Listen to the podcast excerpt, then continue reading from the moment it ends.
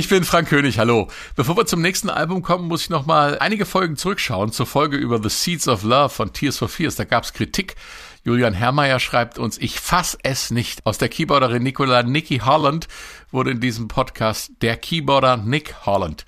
Gerade die Tatsache, dass mit Nicky Holland, die als Co-Autorin immerhin fünf Songs mitgeschrieben hat und Olita Adams, zwei tastenspielende Frauen, den Sound des Albums maßgeblich beeinflusst haben, macht dieses Album anders als die ersten beiden. Und dass drei Männer einfach annehmen, dass eine Keyboard spielende und komponierende Person männlich sein muss, ist irgendwie ziemlich symptomatisch. Ich gehe mal davon aus, dass dieser Fehler jetzt nicht mehr korrigiert werden kann, was es in meinen Augen umso ärgerlicher macht. Da hat Julian Herrmeier völlig recht. Da ist uns ein blöder Fehler unterlaufen. Der Podcast ist ausgespielt und wir können daran nichts mehr ändern.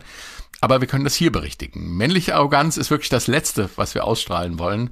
Der Fehler ärgert uns genauso. Wir wissen natürlich, äh, dass Nikki Harland eine Frau ist. Wir bitten einfach um Nachsicht. Wir haben äh, seit knapp zwei Jahren erschwerte Produktionsbedingungen, weil wir uns pandemiebedingt nicht sehen können. Wir sitzen alleine in unseren jeweiligen Homeoffices oder im Studio. Da geht die Aufmerksamkeit manchmal einfach für andere Dinge drauf. Anders können wir uns das in diesem Fall jedenfalls nicht erklären. Wir versuchen natürlich Fehler möglichst zu vermeiden. Danke Julian Herrmeier für den Hinweis und die Kritik. Auch für solche Fälle gibt's die Mailadresse meilensteine.swr.de. Und heute sitzen wenigstens zwei Kollegen zusammen im Studio aus der SWR1 Musikredaktion, Christian Fahr und Benjamin Brendebach. Hallo. Hallo. SWR 1, SWR 1, Meilensteine, Alben, die Geschichte machten. Und jetzt reden wir über ein Album, äh, das in der Woche des Erscheinens dieses Podcasts 50 wird. Am 12. Februar 72 kam Eat a Peach von den Allman Brothers raus. Ein Doppelalbum mit tragischer Geschichte und einem höchst spannenden und interessanten Mix aus Live- und Studiomaterial. Vorgeschlagen von unserem Hörer Roland Neuschwander, der das Thema Eat a Peach als Ergänzung zum legendären Live-Album At Fillmore East sieht. Das stimmt an At Fillmore East kommt man bei Ida Peach nicht vorbei. Das werden wir natürlich in diesem Podcast berücksichtigen. Erstmal zu den Allman Brothers. Das war die Southern Rock Band um die beiden Brüder Craig und Dwayne Allman, gegründet in Jacksonville, Florida. Kann mir vorstellen, dass unsere jüngeren Hörerinnen und Hörer mit dem Bandnamen erstmal nicht so viel anfangen können. Aber wenn ich sage, dass ihr bei uns wahrscheinlich nachhaltigster Hit ein Instrumental war, dann dürfte nicht nur bei allen Jessicas ein Licht aufgehen.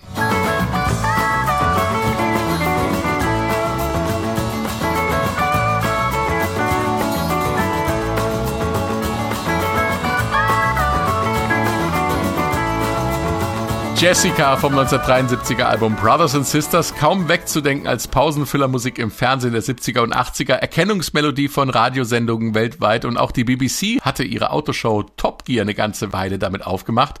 Großartige Nummer, das war also auch die Allman Brothers Band, so viel dazu. Und so vielfältig klingt das Album, um das es heute geht, Eat a Peach. Der Opener war auch die erste Single-Auskopplung Ain't Wasting Time No More.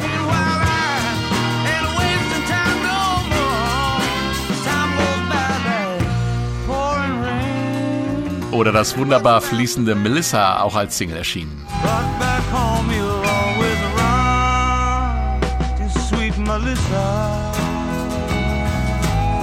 Die dritte Single-Auskopplung war Dwayne Almonds Little Martha, ein wunderbares Akustikgitarreninstrument.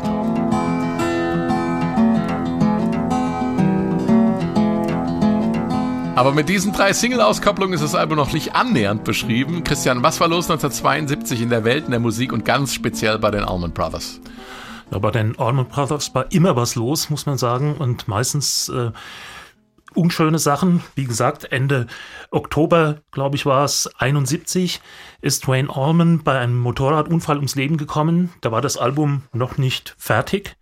Ähm, er hat bei einigen Titeln mitgespielt, bei den Live-Titeln sowieso die ja im Laufe des Jahres 1971 äh, entstanden waren. Aber wie gesagt, da war er dann nicht mehr in der Lage. Außerdem hatten die Drogenprobleme ohne Ende, mit denen sie zu kämpfen hatten. Und äh, man muss sich wundern, dass das Album überhaupt so äh, zustande kommen konnte noch am Ende in dieser Qualität. In der Zeit, als das Album rauskam, da waren die Olympischen Winterspiele in Sapporo in, in Japan. Ähm, ansonsten viel RAF, Terror. Mhm. In Bangladesch gab es den großen Krieg, der auch sicher musikalisch, wie wir wissen, äh, niedergeschlagen hat. Und äh, ja, in Deutschland äh, hat Willy Brandt den Friedensnobelpreis bekommen Ende 1971. Bezüglich auf ja. die Musikwelt, das Jahr 1971, wie wir auch schon öfter festgestellt haben, war ja im Prinzip die Geburtsstunde, die eigentliche des Classic Rock. Also was da an bahnbrechenden mhm. Alben entstanden ist oder rausgekommen ist, äh, die, auch die stilistische Vielfalt, die damals auf einmal ausbrach, das war Wahnsinn. Und da sind natürlich die Ormonds nicht äh, unbeleckt davon gewesen. Ich glaube, es war gar nicht so klar, dass dieses Album so einschlagen würde. Irgendwie hatten alle damit gerechnet, dass mit Dwaynes Tod ähm, äh, das auch vorbei ist mit den Almond Brothers, ne? Ja, aber äh, wie gesagt, schon allein der Titel Ain't Wasting Time No More ist eine Trotzreaktion von Greg, der gesagt hat, äh, das Leben ist kurz, wir machen weiter, äh, keine Zeit zu verlieren und äh, klar, die Kritiker haben schon gesagt, Dwayne, das war einfach der, der Bandleader, der Bandgründer und sein Gitarrenspiel, sein Slide-Gitarrenspiel, das war ikonisch, das kann man nicht anders sagen. Deswegen ist er ja auch als Studiomusiker von Eric Clapton bis Aretha Franklin und so weiter gebucht worden trotz seiner Jugend, die er damals auch noch hatte, der war mhm. schon ein, ein, ganz ausgebuffter. Und äh, da hat aber dann Dickie Betts, der zweite Gitarrist, der garantiert nicht wesentlich schlechter ist als, als Dwayne war, ähm, dann die Slide auch aufgegriffen und übernommen, hat ein bisschen anderen Stil entwickelt, aber trotzdem, das ging. Und auf dem nächsten ja. Album äh, wurde dann praktisch mit Chuck Leavell, einem Keyboarder, einem Pianisten, ähm, ein anderer Sound noch eingebracht, der es hier erst andeutet. Ich habe noch diese Geschichte gelesen, dass die Plattenfirma äh, in der strukturellen Veränderung war und das auch noch dazu kam, aber der Promoter, äh, sogar äh, Dick Woolley hieß der, der hat dann sogar für die Hälfte des Honorars gearbeitet und der Band einen Silvesterauftritt verschafft. Also da hat, die hatten auch, glaube ich, ein ganz gesundes oder toughes Umfeld, was es dann ermöglicht hat, dass sie einfach weitermachen können. Sie haben es ihm, glaube ich, später auch zurückgezahlt. Das ging dann.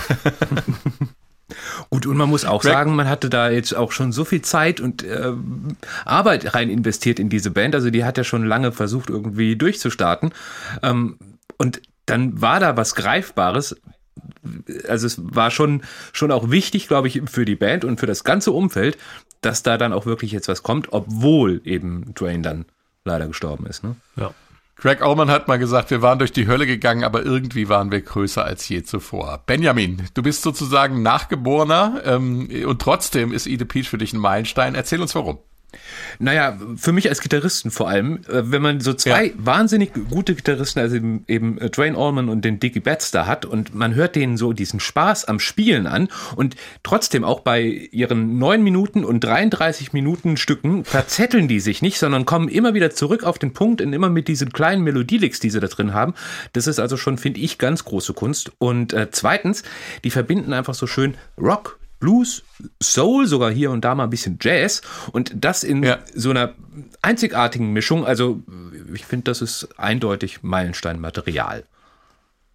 Ide Peach ist ein Pfirsich. Was wollen uns die Künstler damit sagen, Christian? Also als erstmal steht Peach äh, für Georgia, also Pfirsich, mhm. also das ist der Peach State, wenn man so will. Äh, und ja, und sie Band, kommen ja ursprünglich aus, ja die Desaster in Macon, eben in Georgia. Und deswegen ist das auch ein bisschen selbstironisch. Dann heißt es, es sei ein Zitat von Dwayne Allman gewesen, der mal gesagt hat, ich, jedes Mal, wenn ich nach Georgia komme, esse ich einen Pfirsich für den Frieden. Ähm, das ist natürlich, äh, muss man sich fragen, äh, wie, wie, stark das sich auswirken könnte. Ne? Und dann, es gibt aber, also Ede Peach hat dann auch noch ein paar andere ähm, Bedeutungen, die nicht öffentlich-rechtlich zitierbar sind. Aha.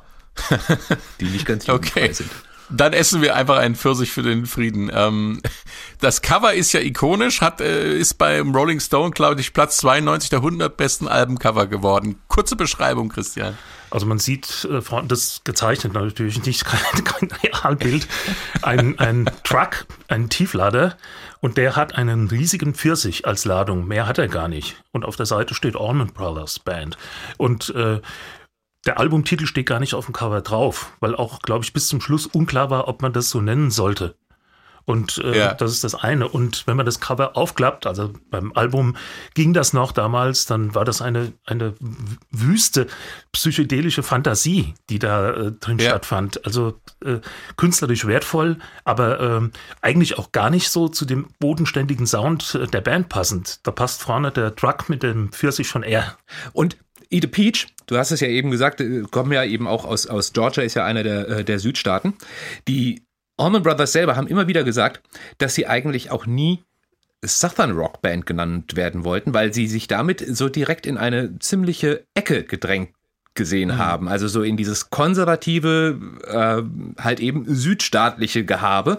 Äh, Redneck, Skinheads und so weiter, das war alles äh, eine Mischpoke, mit denen sie nicht in Verbindung gebracht werden wollten. Okay. Und dieses Eat a Peach selber, beziehungsweise äh, I Eat a Peach in Georgia, ähm, for, the, for the Peace, das ist ja schon diese Ironie, die sie da drin haben. Das finde ich äh, auch bei den Allman Brothers so spannend eigentlich. Das hat man so bei Lynyrd Skinner zum Beispiel, hat man das nie so da wurde schon die Südstaatenfahne auf die Bühne gezerrt. Ne? Genau, ne? genau. Sie haben sich ja auch immer wieder distanziert, Lynyrd Skinner, ja. klar, aber sie haben nie so ganz äh, klar gesagt, nein, das ist nicht unseres. Und die Allman Brothers waren von der, von der Einstellung her, hätten die genauso gut in, in Kalifornien, in San Francisco damals äh, aufnehmen und leben können. Ne? Also sie haben damals auch ganz äh, offensiv Jimmy Carter bei seiner Präsidentschaftskampagne unterstützt. Ja. Und Jimmy Carter hat mhm. dann später mal gesagt, den ersten Joint seines Lebens hat ihm Greg Allman verpasst oder angeboten. Ja. Aber dann War wahrscheinlich auch der Einzige. ja, bis zu diesem Zeitpunkt hat er immer nur Erdnüsse geraucht. Ja, ich wollte gerade sagen, da hätten wir das auch Ide, Peanut in ja? Georgia nennen können. So ist das. Für alle, die es nicht wissen, der ehemalige amerikanische Präsident Jimmy Carter war in seinem Hauptberuf Erdnussfarmer. Ähm, hat er immerhin noch einen ehrlichen Beruf gehabt. Äh, wir okay, wir steigen ein mit dem Opener von Ida Peach, das trotzig traurige Ain't Wasting Time No More.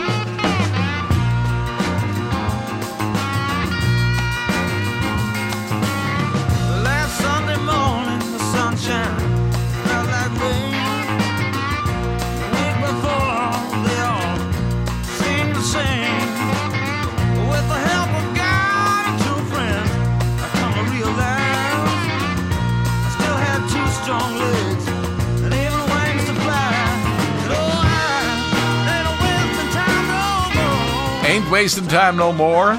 Die Allman Brothers Band. Keine Zeit mehr zu verschwenden. Da bezieht sich Greg Allman auf den Tod seines Bruders Benjamin. Ja, sie haben sich ja kurz überlegt oder haben sich ja kurz gefragt, wie machen wir weiter? Aber mhm. ähm, er sagte selber dann auch mal, wenn wir das nicht gemacht hätten, dann wären wir alle völlig verrückt geworden. Und ja. das kommt natürlich dann auch eben in dem Text extremst hervor. Also die Musik selber, das war schon geschrieben, schon bevor äh, vor Twains äh, Tod. Aber eben den Text, den hat er dann äh, später dann dazu geschrieben. Und wenn man dann sich mal so die erste Strophe dann auch anguckt, also Last Sunday morning, the sunshine felt like rain, and the week before they all seemed the same. Ähm, also er zeichnet da erstmal ein sehr düsteres Bild oder sehr trauriges Bild und also sehr grau und dann sagt er im Refrain halt eben So uh, I ain't wasting time no more cause time goes by like hurricanes and faster things. Ja, äh, was sollen wir denn jetzt machen? Also gut, jetzt verschwende ich keine Zeit mehr, jetzt geht's voran. Und das war im Endeffekt das, was sie dann als Tribute dann auch an Dwayne mitgegeben haben, wo sie gesagt haben, so jetzt Freunde durchstarten. Er hätte es wahrscheinlich genauso gemacht und genauso gewollt. Auch in diesem Song wird wie zu dieser Zeit häufig ein, ein Bezug zum Vietnamkrieg gesehen. Das ist ein Bild eines Soldaten oder? Ich glaube eines äh, Kriegsrückkehrers. Mhm. Genau. Der dann, der dann sagt, äh, ich habe jetzt gesehen, was, was passieren kann mit, mit Leben äh, ja. und ich verschwende jetzt meine Zeit nicht mehr. Ja. Das ist auch ohnehin ganz spannend, finde ich. Das zieht sich immer wieder durch die, äh, durch die Texte von den Allman Brothers, dass sie äh, einerseits sind das sehr oft sehr persönliche Songs, ähm, also äh, einmal die Texte, aber auch bei den äh, Instrumentalen, das sind sehr persönliche Songs, aber ähm, sie ziehen das oft dann trotzdem in dieses Allgemeinere. Ne? Hier ist es eben einerseits der Tod des Bruders oder beziehungsweise des Bandmitglieds, aber dann andererseits haben sie trotzdem noch eine Komponente, äh, die jeden irgendwie betrifft oder beziehungsweise die sich jeder so ein bisschen äh, ja. vorstellen kann. Ne? Und ganz, ganz häufig haben sie Frauennamen als Songtitel. Äh, ja. Und meistens haben diese Frauennamen auch was zu bedeuten. Ja. ja da kommen wir noch drauf. Äh, genau. Äh, äh, Dickie Betts wollte die Slide-Gitarre in dem Song ja auch äh, besonders gut spielen, äh, weil er eben äh, das Erbe antreten musste von Twain.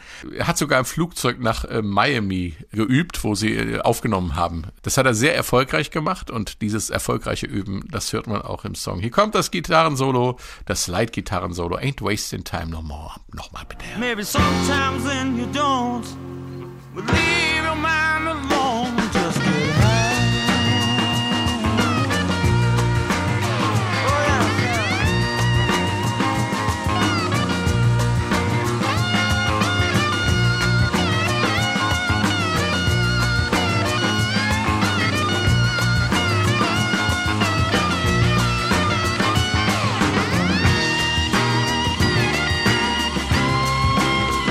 J.K. Betts mit seiner wunderbaren Slide-Gitarre in, in Ain't Wasting Time No More. Und wir machen weiter mit der ersten Instrumental-Nummer auf Eat the Peach. Hier kommt ein Ausschnitt aus dem neunminütigen Le Prère de Mineur. Äh, jetzt versuche ich es ganz in ah, Mineur. Le Prère in A minor. So, wir gehen in den Mittelteil rein und da beginnt, äh, wie hier schon zu hören, mit einem sehr feinen Bassspiel von Barry Oakley.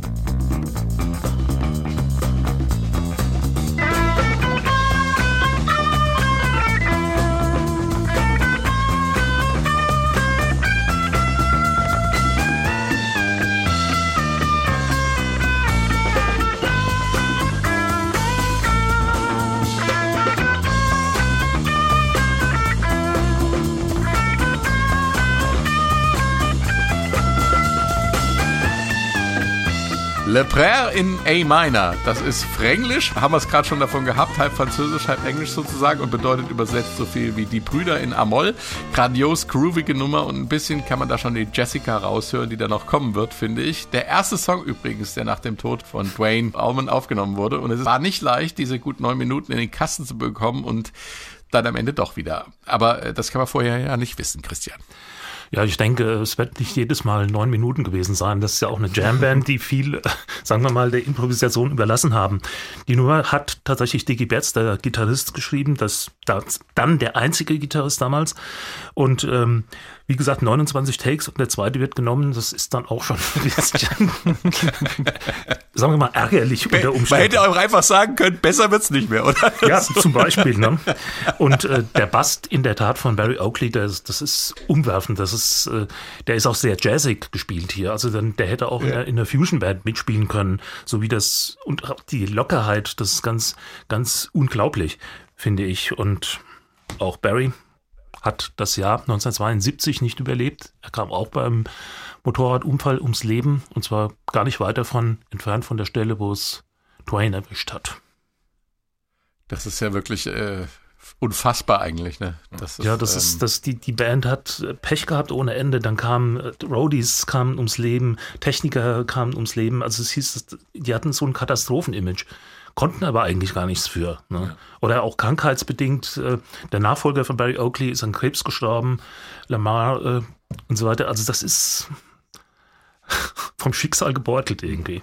Unfassbar. Ich würde ganz gerne noch mal ganz, ganz kurz auf den Dickie Betts auch eingehen, wo du das ja auch eben ja. sagtest, dass er in dem, äh, im Flugzeug gesessen hat und äh, die Slide-Gitarre geübt hat und so weiter. Ich meine, du musst dir das mal vorstellen. Da äh, gab es eben Dwayne Orman, der wurde hochgejubelt von der Kritik, den sie haben sie alle geliebt und äh, gilt wirklich als einer der, der größten Gitarristen und du bist immer so dieser Gitarrist im, in der in Anführungsstrichen zweiten Reihe gewesen.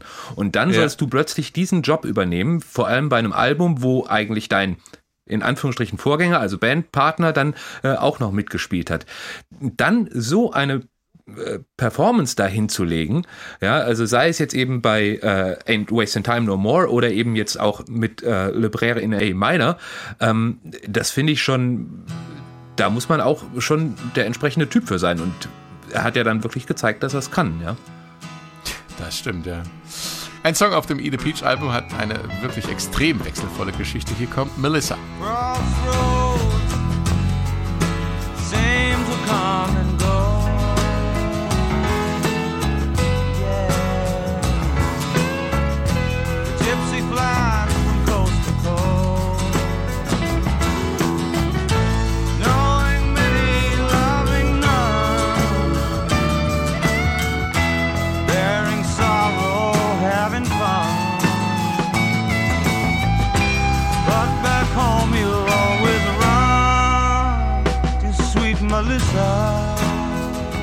Melissa, oft auch Sweet Melissa genannt, weil ähm, das Textzeile im Refrain so vorkommt, aber heißt eigentlich nur Melissa. The Allman Brothers Band. Ich habe eben schon erwähnt, Benjamin, der Song hat eine rührende und sehr wechselvolle Geschichte.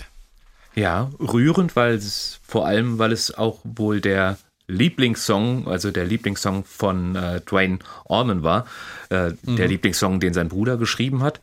Ähm, lange Geschichte vor allem und wechselvolle Geschichte vor allem. Also äh, Greg Allman hat den schon sehr viel früher geschrieben und er hatte, die haben ja vorher sehr viel gecovert und äh, sehr viel für andere Leute auch gespielt und irgendwann hat er gesagt, okay, jetzt möchte ich eben nicht mehr den Kram von anderen spielen und will mal selber versuchen, einen Song zu schreiben. Ja. Und er sagt selber, er hat irgendwie 3000 Songs geschrieben und davon äh, quasi alle irgendwie in die Tonne gekloppt, außer eben diesen Song. Den da hat er dann auch sehr lange dran gebastelt.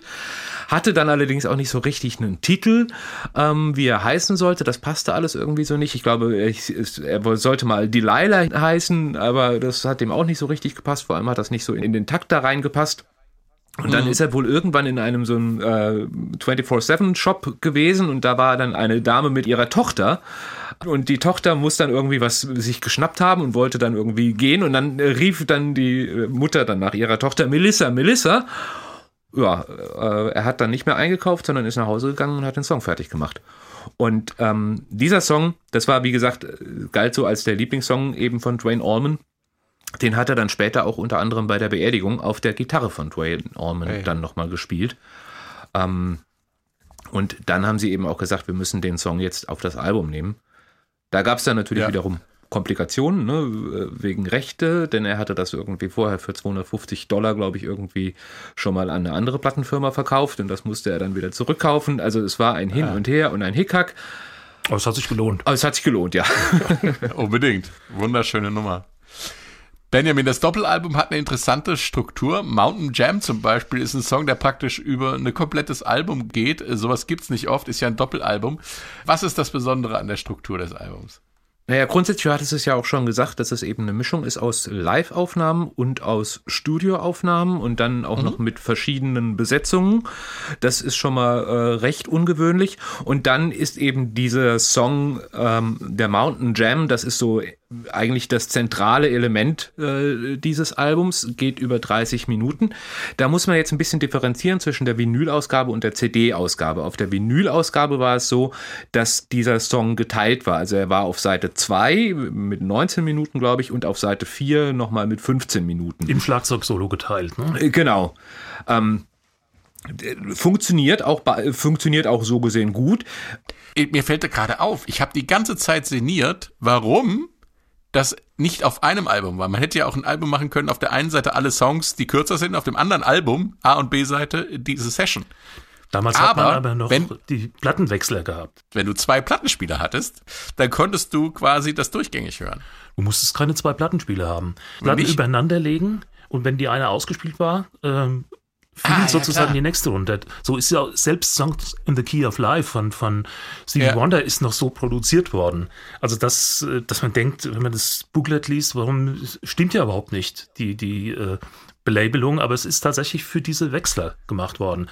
Ah, käme heute gar keiner mehr auf die Idee, weil äh, das dem Vinyl nicht unbedingt gut tut, Vinyl auf Vinyl fallen zu lassen und sich umzudrehen. Ne? Aber das war damals das so für diese für, Tanz, für Tanzabende okay. und so weiter. Und da hat man das hier auch so gemacht. Wahrscheinlich hat die Plattenfirma gesagt, äh, ich will so haben. Ja. Ja, aber Benjamin, jetzt ist es ja nicht mehr so, ne? Nee, jetzt ist es eben auf der, auf der CD-Version ist es dann so, dass du halt eben wirklich diese 32 Minuten da am Stück hast. Und ähm, sie jammen da über 32 Minuten und ich finde, das wird keine Sekunde, keine Minute langweilig. Das finde ich dann schon ziemlich verrückt, um ehrlich zu sein. Okay, kommen wir also jetzt zum Mountain Jam. Hier ein kleiner Ausschnitt.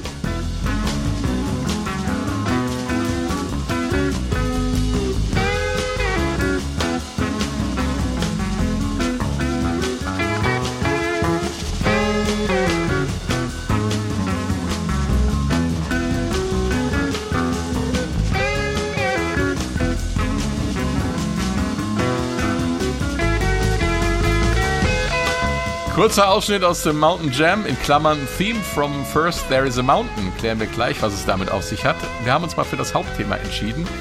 In der guten halben Stunde gibt es dann auch lange Solopassagen, wie es sich gehörte damals. Ein Mitschnitt äh, von den legendären Live at Fillmore East Aufnahmen vom März 71. Ein Stück von epischer Länge, heute in der Rockmusik kaum noch vorstellbar, sowas auf dem Tonträger oder im Stream erfolgreich anzubieten. Zu kurzlebig ist die Musik geworden. Damals waren solche epischen Nummern Teil der Popkultur. Und in gewisser Weise hat das Stück einen Stammvater, Christian. Ja, also das Original, wenn man so will, äh, ist von Donovan, dem Singer-Songwriter, dem schottischen, kennen wir alle. Und ähm, ja. diesen Song kennen wir wahrscheinlich nicht alle. First There's a Mountain, das ist, wie nannte man das damals, Psychedelic Pop oder Psychedelic Folk. Und er ist der Tat im Original etwas psychedelisch angehaucht. Äh, findet fast nur auf einem Akkord statt eigentlich und äh, dauert zweieinhalb Minuten. Nach den zweieinhalb Minuten hat man das Gefühl, es sind 32 Minuten gewesen. Ja. aber er, deshalb. Er, hat aber eine, er hat aber eine positive, fröhliche Ausstrahlung, der Song. Und, äh, Komm, hören wir mal rein, oder? Ja.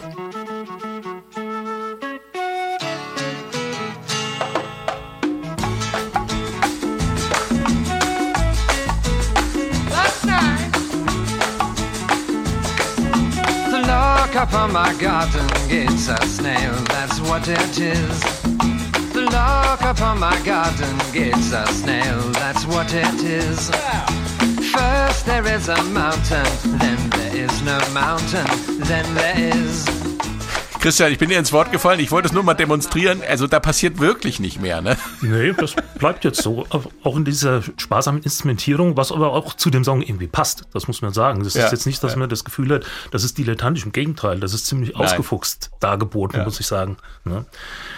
Aber wie gesagt, äh, wahrscheinlich hat auch diese psychedelische Wirkung äh, damals bestimmte Coverversionen nach sich gezogen. Mhm. Weil eigentlich, was, was haben äh, die Allman Brothers mit, äh, mit Donovan zu tun? Eigentlich gar nichts. Ne? Ja. Und auch die Grateful Dead, die auch diesen Song in einem Jam gecovert haben, äh, haben auch damit wenig zu tun. Wobei man schon sagen muss, Donovan hat ja im Endeffekt, sagen wir mal, zwei musikalische Persönlichkeiten. Ne? Also einerseits eben die Hits, die er so geschrieben hat. Ähm, und dann gilt er aber gerade unter Musikern als einer der ganz, ganz großen Songschreiber, also der Melodien äh, rausarbeiten kann und so weiter. Das passt ja. schon ganz gut. Also ähm, das sind im Endeffekt sind es zwei Figuren. Ne? Einer, der eben äh, Mellow Yellow singt. Mellow Yellow singt, genau. Ja. Und dann andererseits äh, dann solche Sachen dann auch da raushaut, die aber nie, das wurde ja kein großer Erfolg von ihm. Das nee. war ja. Ja, hat es aber Arzt gemacht und er brauchte den Erfolg da nicht, weil er ihn anderweitig hatte. Genau, genau, ja. Mhm. Äh, Christian, aber äh, in der Session passiert noch mehr als Donovan, ne? Ja, also es wird Hendrix zitiert, was damals irgendwie in der Luft lag, vor allem für eine gitarrenlastige Band, Third Stone from, from the Sun. Ähm, was ja eigentlich übrigens ganz ähnlich aufgebaut ist, steht quasi auch auf einem Akkord und äh, hat eine ähnliche Melodie wie der Mountain. Und ähm, es wird Will the Circle Be Unbroken zitiert. Und das ist interessant, weil das ist eine Country-Hymne aus dem frühen 20. Jahrhundert, was gerne bei Beerdigungen gespielt wurde. Wir kennen es ah, okay. vielleicht, wir kennen es vielleicht am ehesten, die Älteren von uns, durch die Nitty Gritty Dirt Band. Die haben ein ganzes Album in Nashville gemacht, äh, was so hieß, wo der Song natürlich auch drauf war. Das war aber meines Wissens nach dem Eat the Peach Album und nach den Aufnahmen im Filmer East.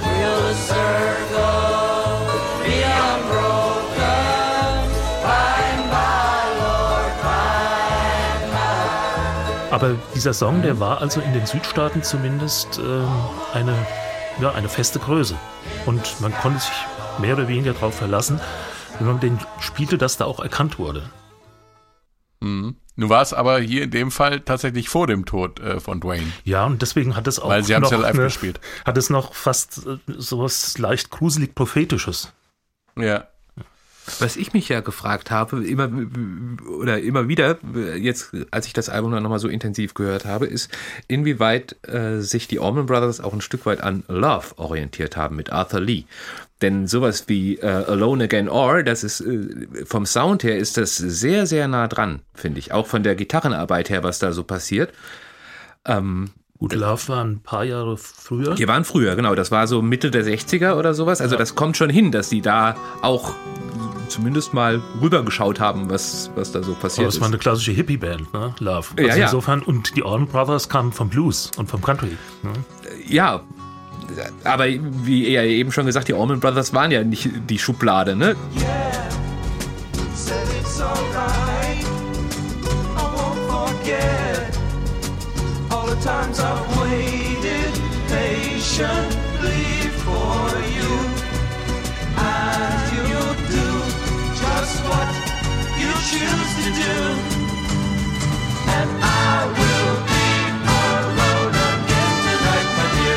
Also so vom Sound her fand ich das, finde ich das auch sehr, sehr nah dran. Und auch die Grateful Dead. Letzten Endes, ja. äh, man hat sogar mal gesagt, die Allman Brothers, das ist die disziplinierte Version der Grateful Dead. Genau. Mhm. Ist ja ein Doppelalbum, kann man auch mal eine Nummer mehr machen. Machen wir noch mal ein Live-Stück von dem legendären Konzerten im Fillmore East. Hier ist One Way Out, eine Bearbeitung des Bluesstücks von Sonny Boy Williamson II. Und bei den Allman Brothers äh, kann man sehr gut hören, was eine gute Band im Live-Betrieb ausmacht. Und achtet mal ganz genau auch auf den Bass, die Slide-Gitarre und die beiden Schlagzeuger.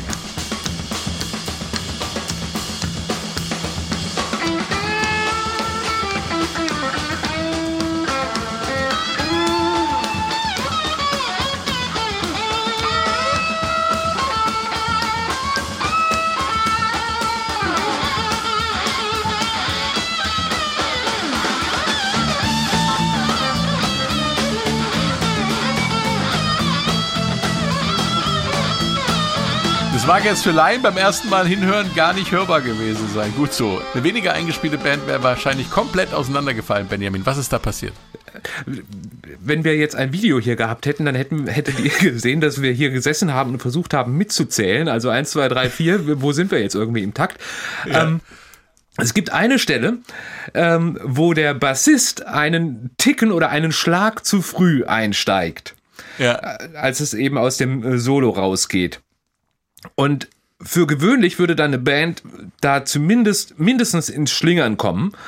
Aber da gehen einfach die beiden äh, Drummer hin, beziehungsweise Drummer und Percussionisten hin, legen da irgendwie, man könnte es heute als Weichzeichner irgendwie bezeichnen, So ein Roll so, ein- so ein. Roll, so ein Fill-In, ganz kurz, unscheinbar drüber.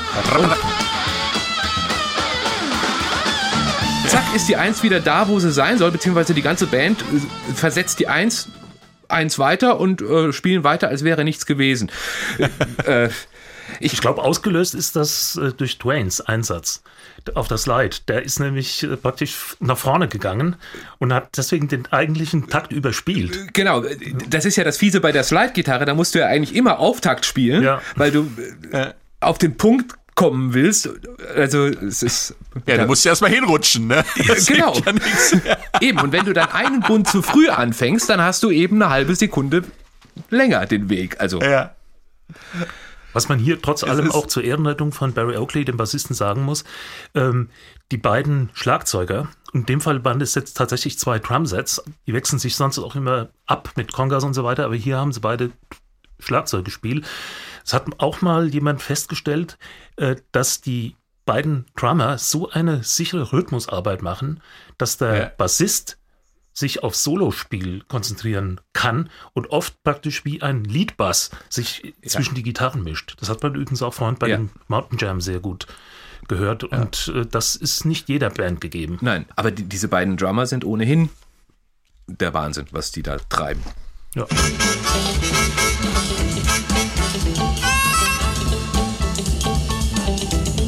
Die Nummer ist ja nicht von den Allman Brothers, sondern äh, hat Blueswurzeln. Ähm, ich sprach ja schon davon. Sonny Boy Williamson II. Und da klang das so.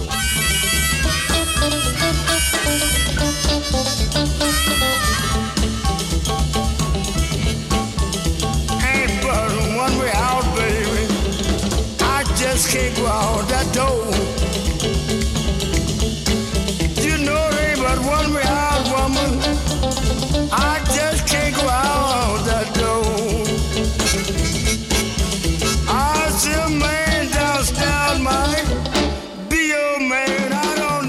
Das Original von One Way Out, Sonny Boy Williamson II. Äh, Christian, du bist unser Bluesman. Erklär uns mal das Original und was die Allman Brothers daraus gemacht haben. Wo siehst du den Hauptunterschied? Also hier der Grundrhythmus äh, bei Sonny Boy Williamson ist äh, Latin.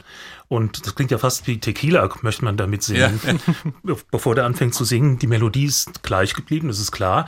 Auch die, das Grundtempo ist bei den Allmans gleich geblieben, aber die haben das eher in so einen swingenden Rock umgemünzt. Also es ist, Ja. es swingt mehr, als dass es einen Latin Groove hätte. Obwohl die das auch konnten, das haben die teilweise auch gemacht. Aber bei diesem Song eben nicht, sondern äh, da wurde das jetzt auch durch den treibenden Bass übrigens äh, von Barry Oakley äh, zu einer Swing-Rock-Nummer umgedeutet. Und wurde übrigens damals auch als Single ausgekoppelt. Also man hat dieser Nummer vertraut seitens der Band. Zu Recht. Ich finde auch ganz interessant, äh, bei den Allman Brothers selber würde man ja, konnte man sich ja auch gut äh, eine, eine Harp vorstellen. Ja, also diesen, dieses treibende Element, was bei äh, Sonny Boy Williamson dann eben äh, die Harp ist. Aber das übernehmen die einfach mit der Gitarre und dem Bass, ne? Und beziehungsweise äh, mit Und den das beiden. Halt auch, ja. Äh, Genau. Und, und dann die Schlagzeuger, die dann im Hintergrund dann wirklich vorantreiben. Ähm, und da finde ich, hört man dann auch ganz gut, dass sie, ähm, du hast jetzt gesagt, es geht eher vielleicht sogar in Richtung Swing. Ich für meinen Teil, aber das mag auch subjektiv sein, höre da sogar eher so diesen, in diesen Richtung Soul raus, ja. Also das, was, was, äh, also da kommt man dann, komme ich wieder auf den Schlagzeuger zurück, der ja unter anderem bei Otis Redding mitgespielt haben, hat und Otis war auch einer der ganz großen Vorbilder eben für, äh, für Greg Allman vor allem. Ähm, und da hört man dann dieses Treibende, da geht das aus diesem Blues eigentlich, aus diesem eigentlichen, also was Sonny Boy Wi- Williamson da macht, geht das so ein bisschen raus und finde ich, sie transportieren das in eine ganz andere, in einen, ja, in eine andere Richtung, eben eher in diesen, diesen souligen. Wobei die Originalversion auch schon jetzt nicht der klassische Blues ist. Nein, Also es ist schon durch diese. Latin-Elemente auch eine bestimmte Richtung es ist, geöffnet. es ist aufgebrochen Ja, schon, ja. das ist richtig, ja. Die Trauer über den Tod von Dwayne Allman schwebt über dem ganzen Album und so bekommen manche Songs, in denen er noch zu hören ist, eine zweite Ebene. Blue Sky ist einer der letzten Songs, die er je eingespielt hat. Walk along the river, sweet lullaby. It just keep on flowing.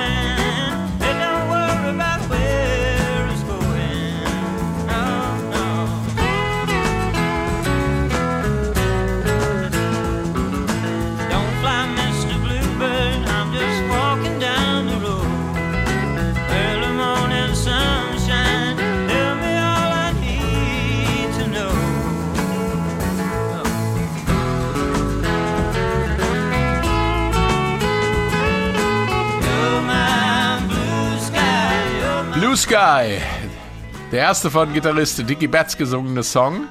Zumindest was den Liedgesang betrifft. Ganz am Anfang habe ich äh, über das Instrumental Jessica geredet, das 73 rauskam. Und Blue Sky ist die Mutter von Jessica. Und zwar biologisch und musikalisch, Christian. Ja, also Blue Sky ist der indianische Name äh, von Dickie Betts damaliger Freundin, späteren Frau. Es war eine indigene Kanadierin äh, und die natürlich einen, einen normalen Namen hatte, aber eben auch den indianischen Namen Blue Sky, blauer Himmel. Und Jessica, das ist die gemeinsame Tochter dieser, Ah, dieser beiden geworden. Und man hört es auch hier Jessica schon in Anklängen raus bei dieser Komposition. Und ähm, hier deutet sich das an, was dann praktisch auf dem nächsten Album und den nächsten Alben äh, bei den Allmans sich verändert hat, nämlich auf Betreiben von Dickie Betts hin wurde das eher in die Country Rock Richtung entwickelt.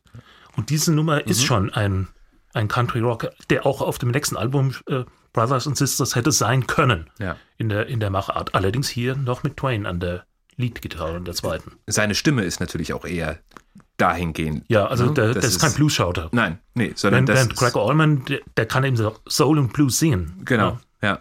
ja.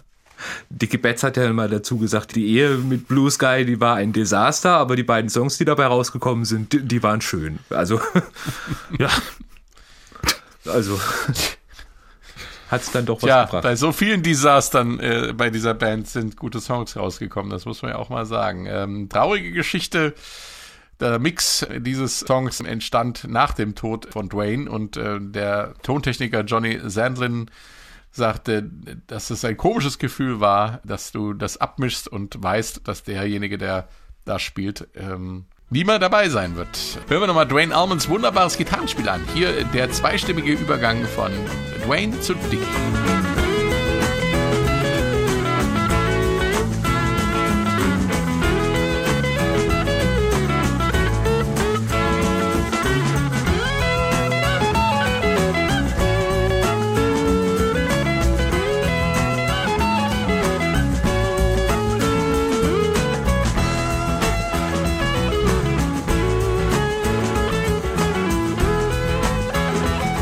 Der Solopart von Blue Sky von der Allman Brothers Band. Puh, da geht einem das Herz auf, äh, wenn man das hört. Traurige Geschichte dahinter, aber das Gitarrenspiel ist einfach mitreißend schön. Oder? Absolut. Also, Gänsehaut. Ja. Wer mehr über Ede Peach und äh, die Allman Brothers Band wissen möchte, ich empfehle unsere Show Notes und ich sage danke fürs Zuhören und danke fürs Mitmachen und tschüss. Tschüss. Ciao.